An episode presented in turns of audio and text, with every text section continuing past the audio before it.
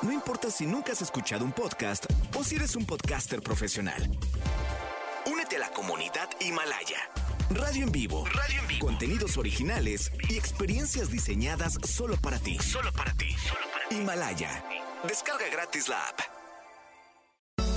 No importa cómo estés, siempre puedes estar mejor. Mejor, mejor. Con Gaby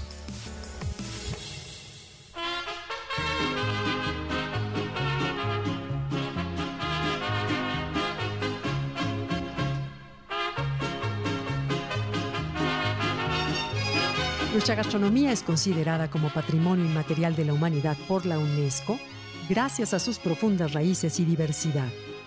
Cada región, cada estado y municipio tiene un platillo típico y delicioso, por lo que seleccionar uno de ellos resulta una tarea sumamente complicada.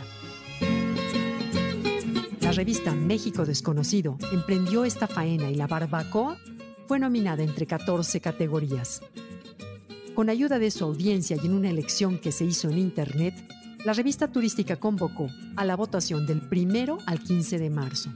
Los 20 platillos nominados fueron el mole poblano, el pozole, el chile en nogada, los aguachiles, la langosta con frijoles, los montados, la machaca, las corundas, las coyotas, los tamales de chipilín, el pan de cazón, el queso relleno, los tacos al pastor, las enchiladas mineras y el arroz a la tumbada, entre otras delicias mexicanas.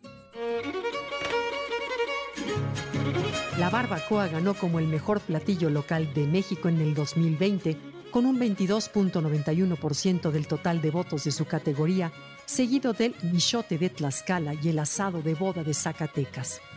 Hoy quiero compartirte algunos datos sobre estos tres platillos mexicanos. La palabra barbacoa es al parecer de origen caribeño. El término hace referencia en nuestro país a un método tradicional que se utiliza para preparar carne de oveja, vacuno o cabra en su jugo o al vapor. El método es precolombino, pero utiliza ingredientes europeos en su preparación.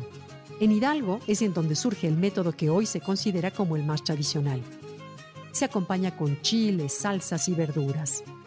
Para prepararla se necesita un horno que se excava en un pozo en el suelo de más o menos un metro y medio de profundidad, el cual se recubre con piedras calientes.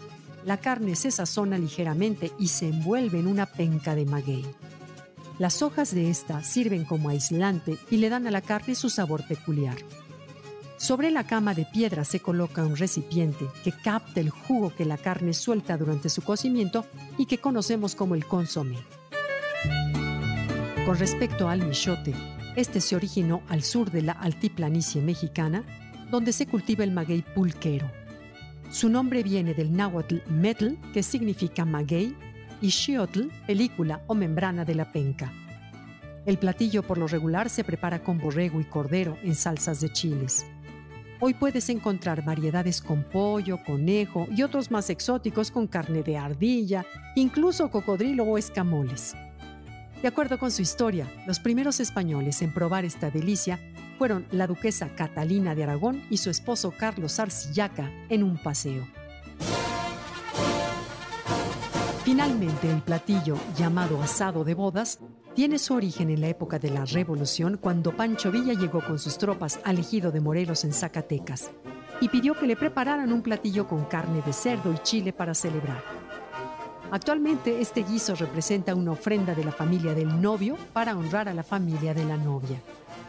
La receta original ha sufrido ligeras modificaciones, pero en realidad esas transformaciones son toques que intensifican las sensaciones del ya de por sí asado. Sin duda alguna, estos tres deliciosos platillos son de un sabor exquisito y representan la importancia de la gastronomía mexicana y ponen en alto el nombre de nuestro país en cuanto a sabor se refiere. ¿Cuál de ellos has probado? ¿Cuál es tu favorito?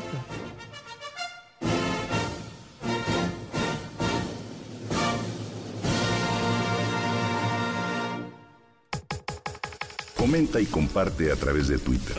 Gaby-Vargas. No importa cómo estés, siempre puedes estar mejor. Mejor, mejor. Con Gaby Vargas.